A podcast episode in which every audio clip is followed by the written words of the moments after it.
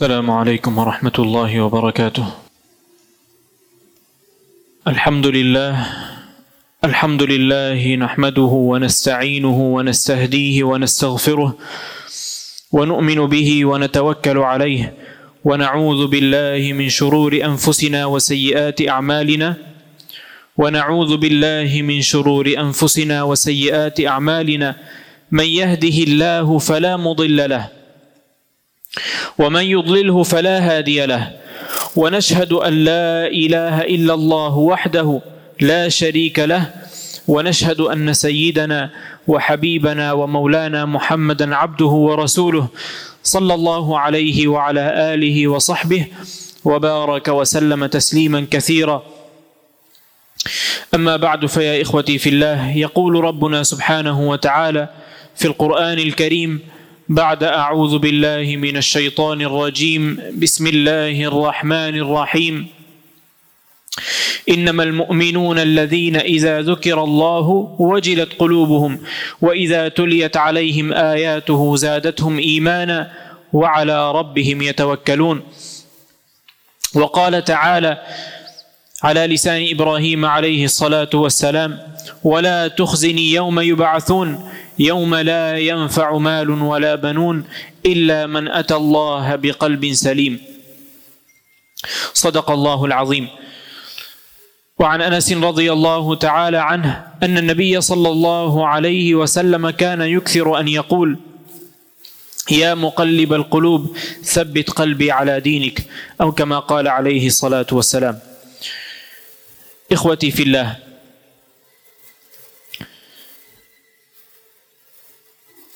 قد قد تكلمنا في الخطب السابقة عن أعمال القلوب ثم عن أمراض القلوب. وكلامنا اليوم عن القلب السليم وصفاته وما ينبغي أن يمشي عليه العبد المسلم حتى يوصف قلبه بأنه قلب سليم. وماذا ينبغي على صاحب القلب السليم فعله؟ إخوتي في الله إن الله سبحانه وتعالى أثنى على عباده الذين صفت قلوبهم وطهرت من الذنوب والأمراض والأرجاس. أثنى عليهم ربنا سبحانه وتعالى ووصفهم في كتابه من سورة الأمثال من سورة الأنفال عفوا. ففي هذه السورة العظيمة ذكر الله سبحانه وتعالى صفات المؤمنين. قال الله سبحانه وتعالى إنما المؤمنون الذين إذا ذكر الله وجلت قلوبهم وجلت قلوبهم وإذا تليت عليهم آياته زادتهم إيمانا. أي زادتهم آيات الله سبحانه وتعالى إيمانا. وعلى ربهم يتوكلون. يتوكلون على الله سبحانه وتعالى حق التوكل. هكذا وصف الله سبحانه وتعالى أصحاب القلوب النقية الطاهرة. فكذلك أثنى عليهم ربنا سبحانه وتعالى. وقد أخبرنا من سورة الشعراء على لسان إبراهيم عليه الصلاة والسلام أنه لن ينجو يوم القيامة إلا أصحاب القلوب السليمة. فهم فقط الذين ينجون من عذاب الله سبحانه وتعالى. وصاحب القلب السليم هو الذي ينفعه ماله وولده ليس في الدنيا فقط بل وفي يوم القيامة. قال الله سبحانه وتعالى على لسان إبراهيم ولا تخزني يوم يبعثون يوم لا ينفع مال ولا بنون إلا من أتى الله بقلب سليم. فالذي يأتي ربه بقلب سليم ينجو يوم القيامة وينتفع بما قدمه في الدنيا من أعمال صالحة بل وينتفع يوم القيامة بماله وولده. كيف ينتفع بماله وولده؟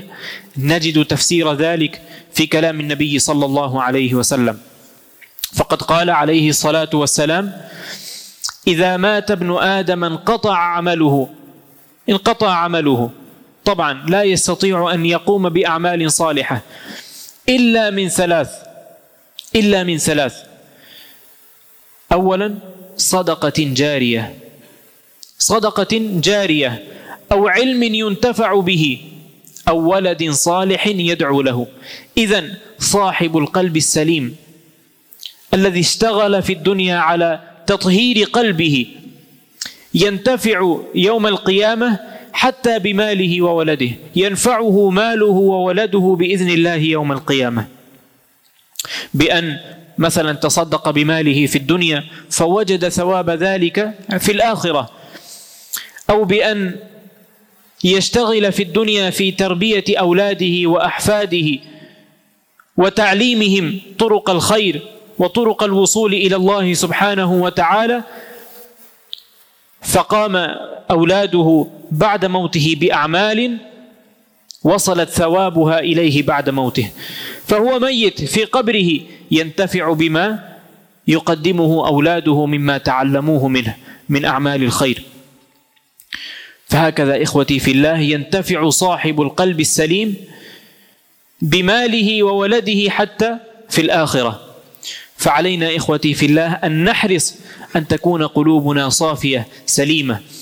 وقد ذكرنا قبل أسبوعين جملة من أعمال القلوب كالإخلاص لله سبحانه وتعالى والصبر وغير ذلك. وذكرنا بعد ذلك جملة من أمراض القلب التي ينبغي أن نطهر قلوبنا منها كالحسد والغيبة والنميمة والبغض وعدم الإخلاص في الأعمال.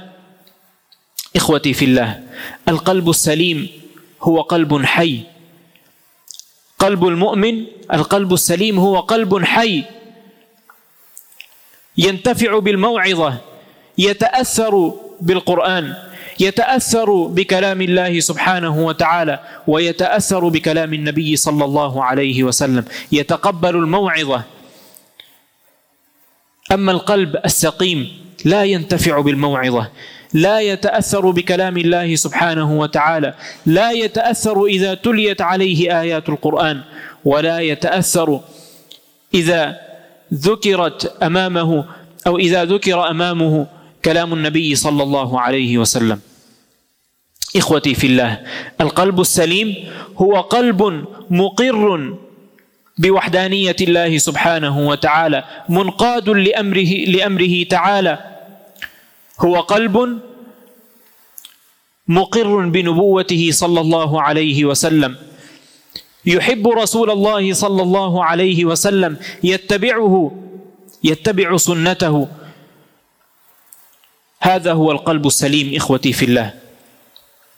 فعلينا إخوتي في الله أن نشتغل على قلوبنا لتصفو وتسلم من جميع الأمراض. هذا هو ميدان شغل الأنبياء عليهم الصلاة والسلام. كان الأنبياء عليهم الصلاة والسلام يستهدفون قلوب العباد بالموعظة بالموعظة الحسنة بالكلام الطيب بكلام الله سبحانه وتعالى. فعلينا إخوتي في الله أن نشتغل على قلوبنا حتى تكون كما وصفها الله سبحانه وتعالى في, في الآية التي تلوناها من سورة الأنفال. ثم إخوتي في الله إذا معنا النظر في قلوبنا فوجدناها موصوفة بما وصف الله سبحانه وتعالى به القلوب السليمة أي وجدنا قلوبنا سليمة فعلينا إخوتي في الله أن نحافظ بعد ذلك على سلامتها. أن نحافظ على سلامة القلب حتى النفس الأخير.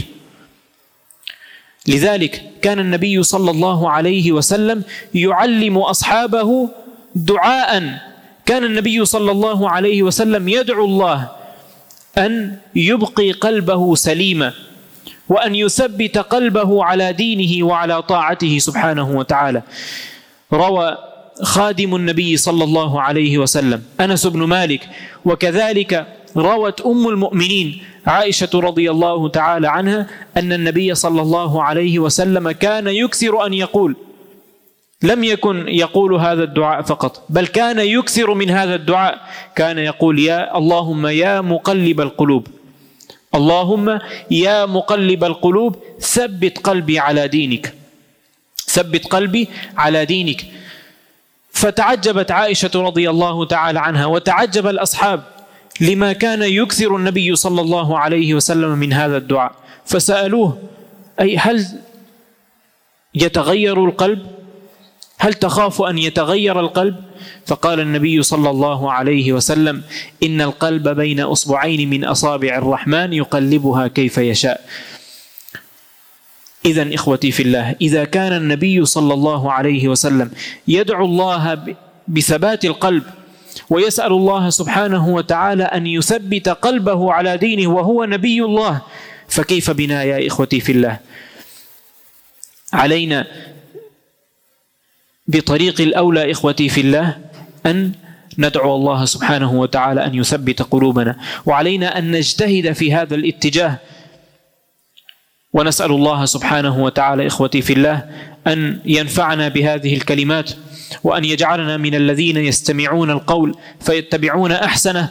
أقول قولي هذا وأستغفر الله لي ولكم ولسائر المسلمين من كل ذنب فاستغفروه إنه هو الغفور الرحيم.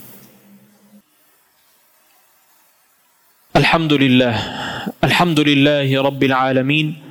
والصلاة والسلام على سيد الأنبياء والمرسلين سيدنا محمد وعلى آله وأصحابه أجمعين.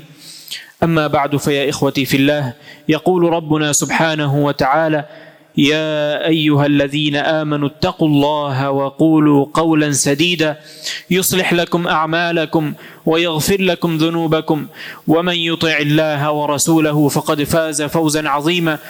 وقال تعالى يا أيها الذين آمنوا اتقوا الله ولتنظر نفس ما قدمت لغد واتقوا الله إن الله خبير بما تعملون.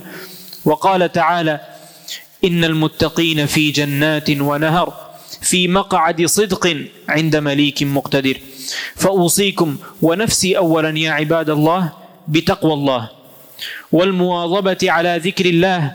ألا خير الكلام كلام الله وأحسن الهدي هدي محمد عليه الصلاة والسلام.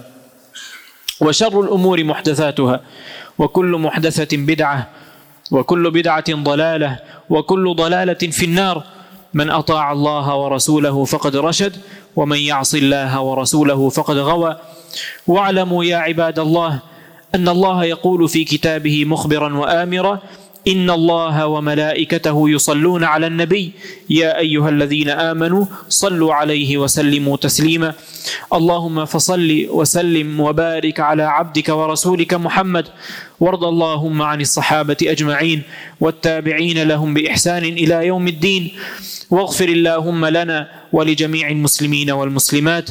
والمؤمنين والمؤمنات. الأحياء منهم والأموات. إنك سميع قريب مجيب الدعوات. اللهم ربنا لا تدع لنا في مقامنا هذا ذنبا إلا غفرته ولا هما إلا فرجته ولا حاجة من حوائج الدنيا والآخرة هي لك رضا ولنا فيها صلاحا إلا قضيتها ويسرتها وأعنتنا عليها يا أرحم الراحمين. اللهم ربنا تقبل منا إنك أنت السميع العليم وتب علينا يا مولانا إنك أنت التواب الرحيم. اللهم يا مقلب القلوب ثبت قلوبنا على دينك. اللهم يا مقلب القلوب ثبت قلوبنا على طاعتك. اللهم وفقنا لما تحب وترضى واجعل آخرتنا خيرا من الأولى. اللهم اشف مرضانا ومرضى المسلمين. اللهم اشف مرضانا ومرضى المسلمين. وارحم موتانا وموتى المسلمين. وارحم موتانا وموتى المسلمين. اللهم انصر من نصر دين محمد صلى الله عليه وسلم واجعلنا منهم واخذل من خذل دين محمد صلى الله عليه وسلم ولا تجعلنا منهم ولا معهم. اللهم انصر الإسلام والمسلمين في مشارق الأرض ومغاربها. يا أرحم الراحمين.